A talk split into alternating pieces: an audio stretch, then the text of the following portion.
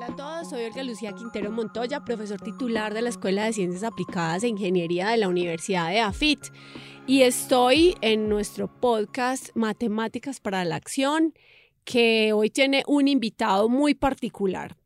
Alejandro Arenas Vasco, ¿cómo estás? Muy bien, muchas gracias. Contanos quién es Alejandro Arenas, de dónde viene y por qué llegó al doctorado en Ingeniería Matemática. Bueno, eh, yo nunca pensé que iba a hacer un doctorado en Ingeniería Matemática, de hecho nunca pensé que iba a hacer un doctorado.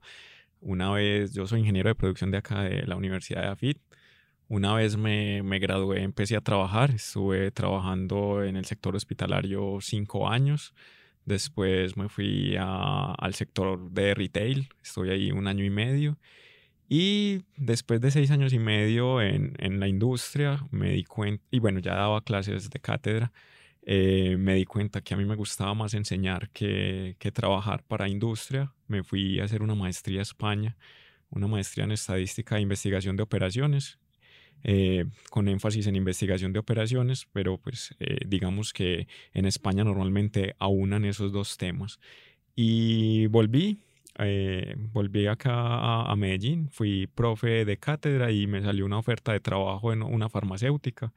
Y dije, bueno, voy a darle otra oportunidad al, al sector industrial y no, no, fue un año y medio de, de ser no muy feliz, para ponerlo suavemente.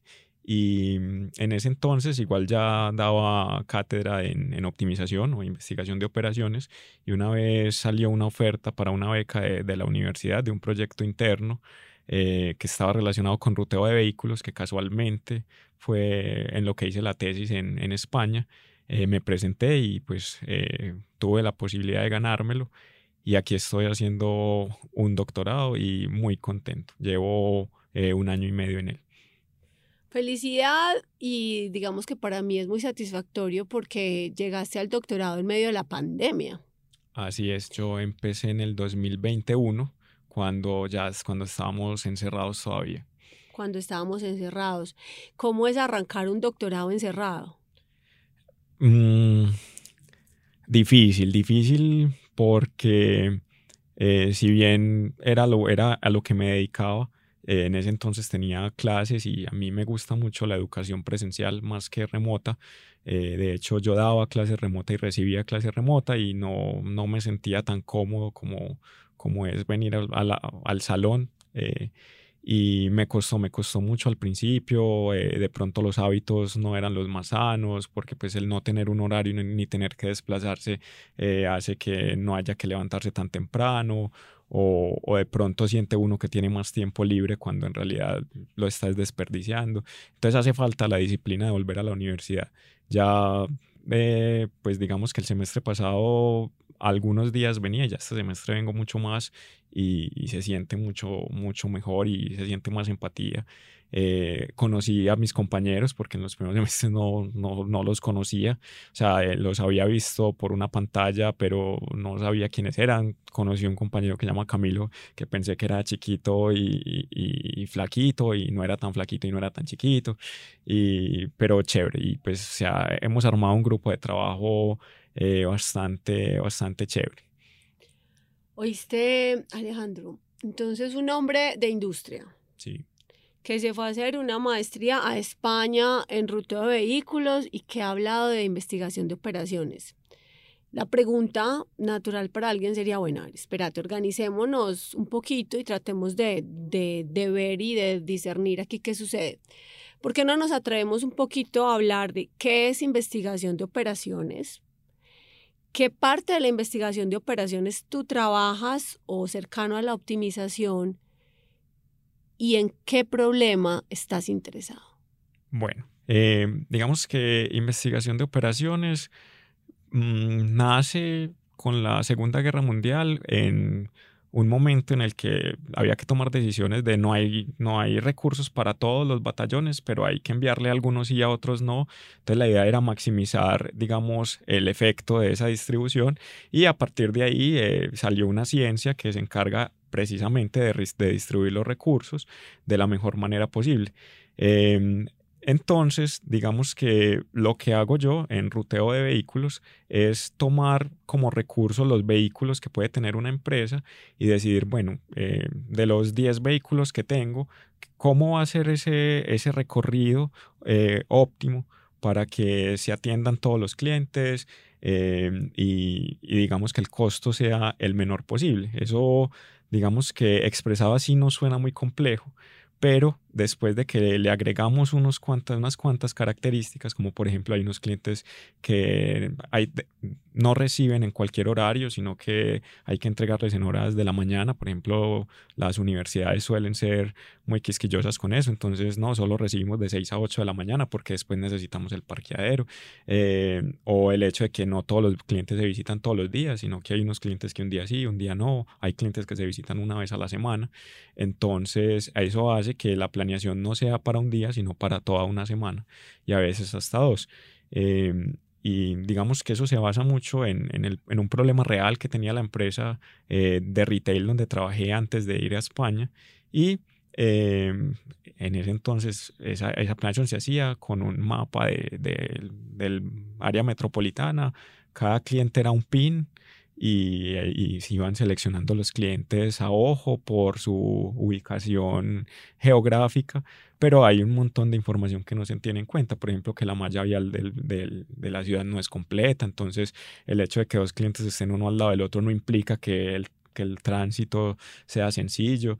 Entonces, digamos que lo que me motiva a mí a trabajar en, en optimización es poder decir, bueno, vamos a solucionar problemas, pero pensando eh, en que la solución sea lo más técnica posible y, tratar de demostrar que eh, las soluciones empíricas no siempre son tan buenas, porque lastimosamente, pues, por, por lo que yo he pasado por la industria, eh, me he dado cuenta que es muy común que las soluciones que requieren algún tipo de, tecnificación o así eh, se tomen de forma empírica porque es mucho más económico sentar a tres personas a que tomen una decisión, a contratar a un experto en investigación de operaciones y eso es con lo que yo no, con lo que yo no comparto, pues esa, esa opinión yo no la comparto.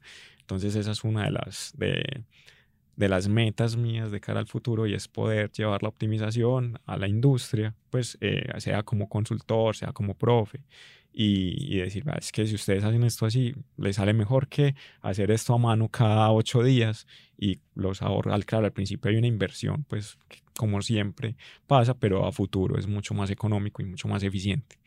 Estamos hablando entonces de llevar a la industria técnicas matemáticas de un nivel complejo.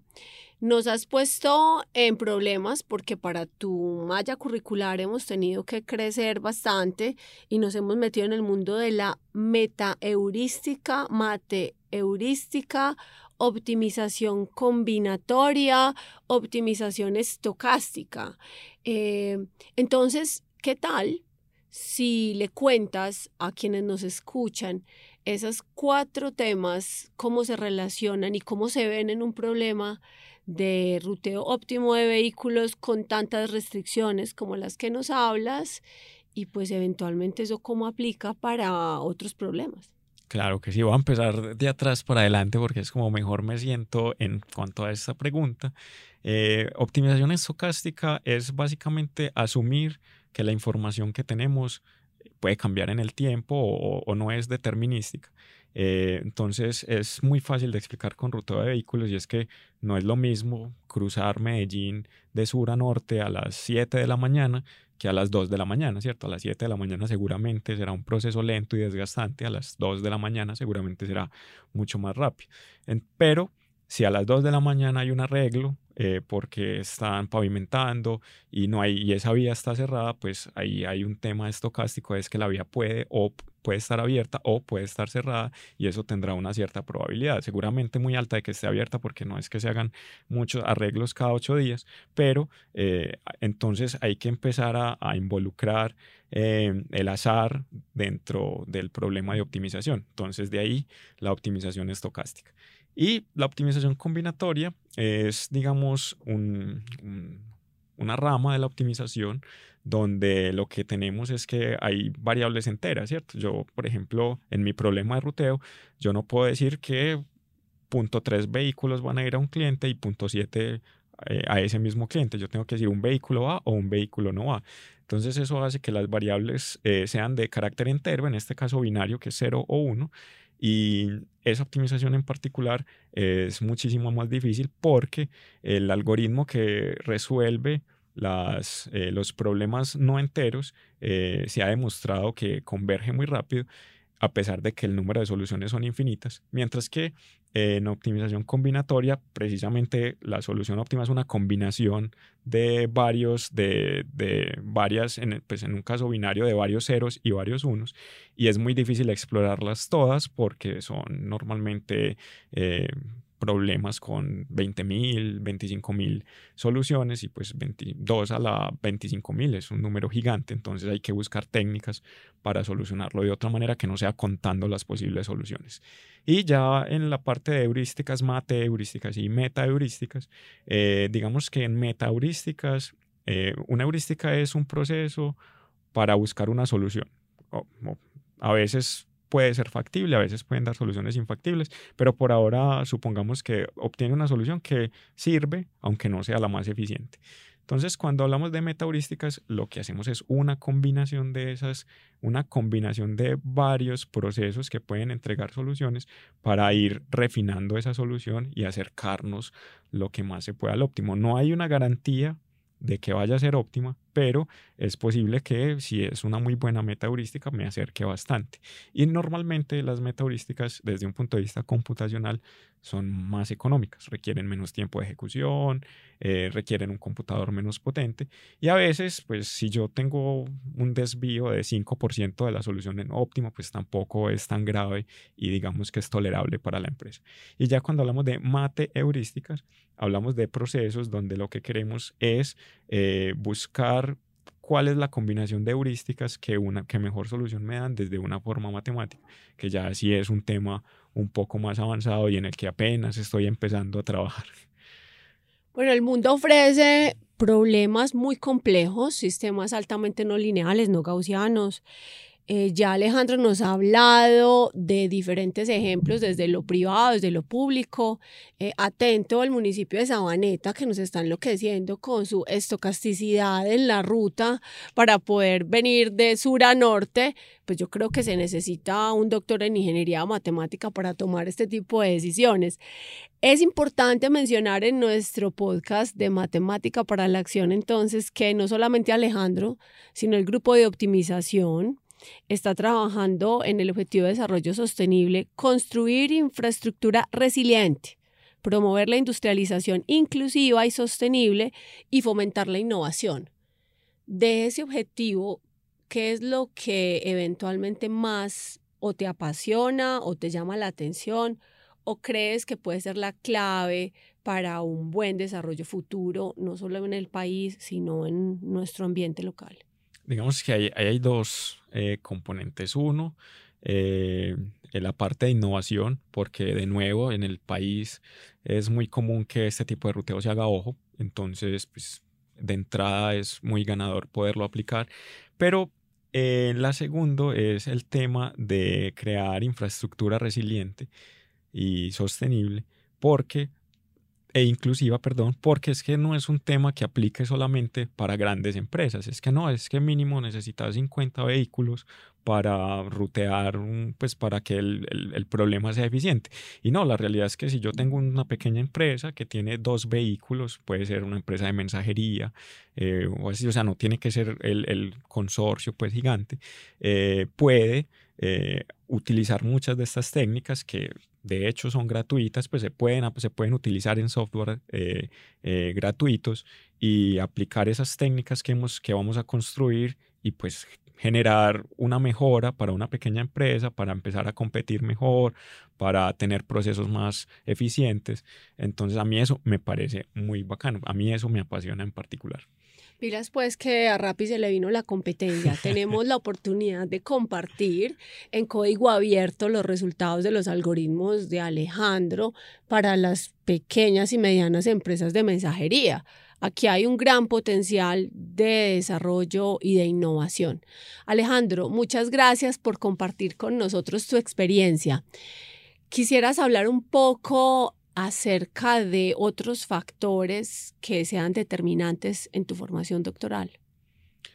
Sí, a ver, em, digamos que de entrada, una de las cosas que a una persona le pueden parecer eh, retadoras o incluso pueden generarle una barrera para ingresar al programa de ingeniería matemática. Es decir, no es que yo no tengo, eh, yo no vengo de un área de matemática, ¿cierto? Yo no soy un profesional en matemática, yo no estudié ingeniería matemática, yo no soy licenciado en matemática, yo no soy matemático puro.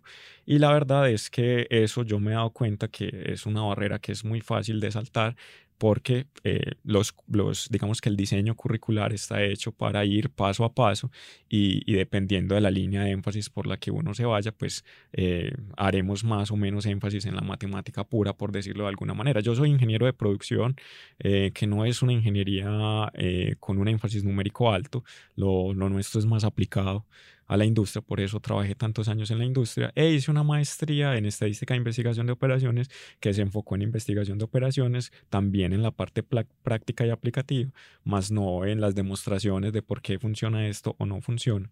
Y cuando llegué era uno de mis temores de, bueno, entro a un doctorado en ingeniería matemática, no soy el mejor para demostrar, eh, en álgebra lineal no voy a sacar espacios, dime, voy a definir qué vectores me generan un espacio, eso lo tendré que estudiar así.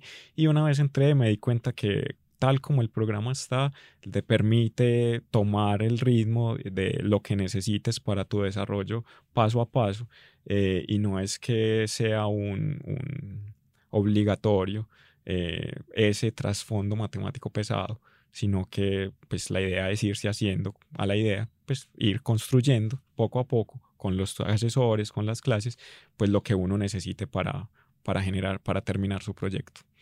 Gracias Alejandro, pues no tienes que ser matemático para ser doctor en ingeniería matemática, nosotros nos encargamos. Y pues si tienes muchos problemas y no existe la matemática para resolverla, nosotros nos la inventamos. Este es Matemática para la Acción, el podcast del doctorado en Ingeniería Matemática en la Universidad de AFIT. Muchas gracias Alejandro por acompañarnos. Muchas gracias por invitarme.